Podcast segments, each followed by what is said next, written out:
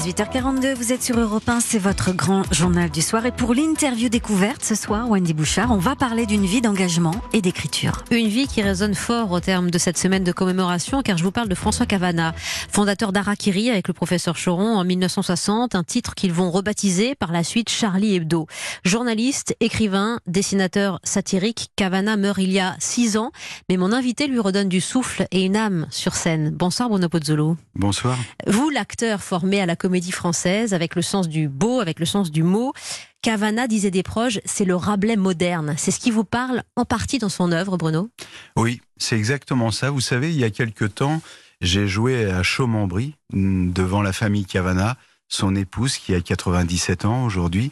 Et puis alors, la famille m'a ouvert les, portes du bureau de, Cavana, où rien n'a bougé. Et ce qui est très touchant, c'est que dans son bureau, alors il y a des livres partout avec des annotations partout, mais il y a aussi des chaussures sur le bureau de Cavana. Cavana réparait les chaussures, il était manuel et son écriture, eh, elle, sent ça aussi. C'est son écriture, elle est faite avec euh, l'âme et le cœur comme un travail des mains. Et c'est ce qui me touche le plus. Et quand j'ai lu l'héritage, je me suis dit, mais évidemment, c'est fait pour la scène, bien évidemment. L'héritage, roman autobiographique que vous portez sur scène, qui raconte euh, l'histoire de cet enfant d'immigrés italiens. On est dans l'avant-guerre à Nogent-sur-Marne, en banlieue parisienne.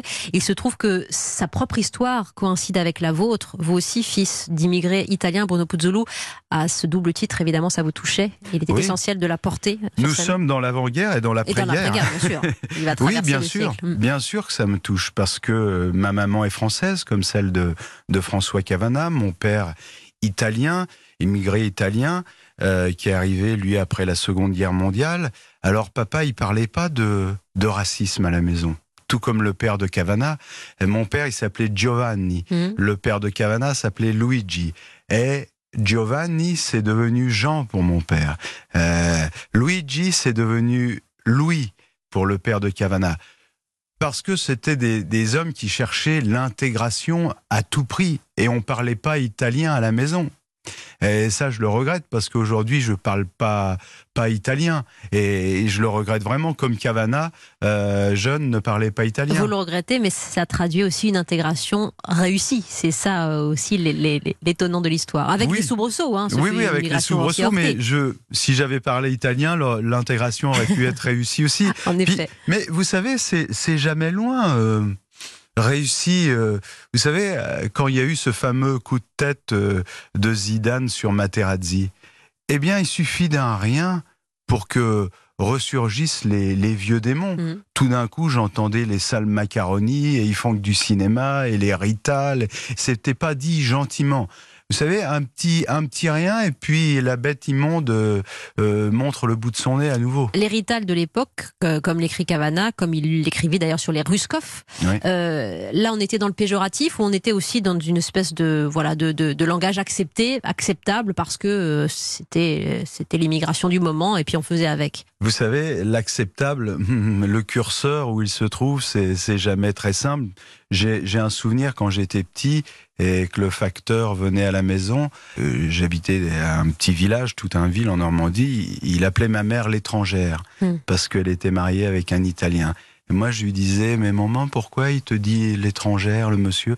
Elle me dit, non, non, non, mais c'est rien. Mais l'entendre, même gentiment tous les jours, ça devient énervant agaçant, blessant. Le 16 janvier, vous montez sur scène avec ce spectacle au théâtre de la Seine parisienne et ce jour-là, la veuve euh, et la famille euh, Cavana publient un roman inachevé de Cavana, Crève du con. Chez Gallimard. Chez Gallimard. Et dans ces pages, il y a un très beau chapitre sur son rital de père, justement. Un, chapitre qu'il appelle Papa Dieu. Et il explique comment il en vient aux mains, lui qui est plutôt un garçon euh, gentil, quand on insulte son père. Et là, il sort de ses gonds, il devient fou parce que ça leur envoie à une bête immonde, justement, qui ne dira pas son nom, mais qui va traverser bah, tout son parcours. Et, je, rappelais les titres euh, forts et évocateurs euh, d'Arakiri à Charlie Hebdo, ça le raconte. Vous savez, Les Rital, c'est avant tout, euh, pour moi, peut-être l'un des plus beaux romans sur l'enfance. Mmh. Quand il met sa petite main d'enfant dans la main de son père qui est usée, dure, pleine de crevasses et de chatterton d'électricien, eh bien, c'est ça aussi, c'est c'est poignant. Ça vous touche à plusieurs titres et, c'est pourquoi aussi l'histoire est familiale. Votre frère met en scène ce spectacle, Mario, les, les Ritales. Et d'ailleurs, mon autre frère Luigi s'appelle comme le ah père bah, de Cavana. Drôle, voilà, c'est étonnant cette correspondance. C'est vous qui êtes allé chercher les Ritales. Vous l'aviez lu petit ou euh, il est revenu comme ça dans votre vie d'acteur Écoutez, un ami euh, qui a une revue Radici, Racine, là aussi, c'est tout un lien, euh, m'a proposé de faire une lecture des Ritales euh, dans un colloque sur l'immigration italienne. J'ai lu ça.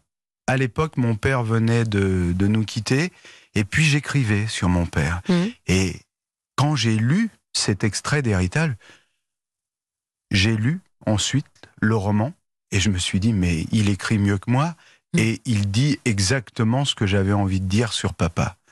Et c'est là, c'est là que je me suis dit, et si, si j'en faisais l'adaptation avec l'amitié, on a créé ce spectacle. C'est un spectacle seul en scène, Bruno Puzzolo. Vous êtes euh, accompagné pour soutenir cette humanité et ces mots très forts, ciselés, ceux de François Cavana, par l'accordéon. Alors tantôt celui de Grégory Daltin ou celui d'Aurélien Noël. Pourquoi cet instrument? Parce qu'il est présent dans le roman. Mmh. Euh, euh, le, petit Cavana parle de, des accordéonistes qui, eux, lors des, fêtes, bah, c'est eux qui séduisent toutes les filles. Et il en est malheureux parce que lui, il sait pas jouer d'accordéon. C'est pas simplement une musique d'accompagnement, c'est mon copain d'enfance avec lequel j'ai fait les 400 coups dans les rues de Nogent-sur-Marne. Et puis, ces notes à l'accordéon aussi me, me font revenir les souvenirs. On arrive tous les deux dans la maison de l'enfance où j'ai vécu, et puis là, tout remonte.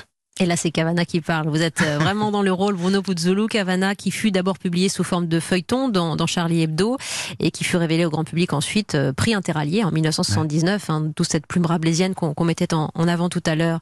Euh, mardi, Bruno, mardi passé, la France se souvenait dans une même émotion de cette horreur, le 7 janvier, la folie terroriste des frères Kouachi, face à la satire, à l'irrévérence, à l'audace, à l'anarchie, à l'humanité aussi, car il était tout cela. Cavana, il n'aura pas vécu la douleur de cet attentat, il est mort, euh, il est mort avant.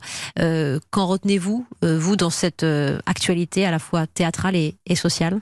Ben, je dirais qu'il faut avoir de la mémoire parce que combien de jeunes défilaient dans les rues en disant je suis Charlie, mais combien d'entre eux savent qui est François Cavana? Ça reste un modèle pour vous, oh un exemple? Ça reste un modèle, oui. Quand il parle de son père qui était humilié à une fête, Cavana dit dans l'hérital depuis ce jour-là, je hais les gens qui s'amusent à humilier un homme. Et Cavana, c'était ça avant tout. C'est, il se battait contre contre l'humiliation des autres, euh, des peuples, euh, des femmes, des hommes. Il entraîna beaucoup dans sa, dans sa roue en préparant cette interview. J'ai retrouvé beaucoup d'archives où, Wolinski notamment disait que il lui avait mis le pied à l'étrier, que ce fut une révélation pour lui et il a nourri justement euh, toute cette génération euh, de dessinateurs, d'humoristes et, d'écrivains satiriques. Bruno Puzzolo, vous lui redonnez vie à François Cavana dès le 16 janvier au théâtre de la Seine parisienne. Ce sera du jeudi au dimanche. Les Rital avec vous et même en avril du mercredi au dimanche, au 34 rue Richer. Merci beaucoup Bruno. Merci à vous surtout.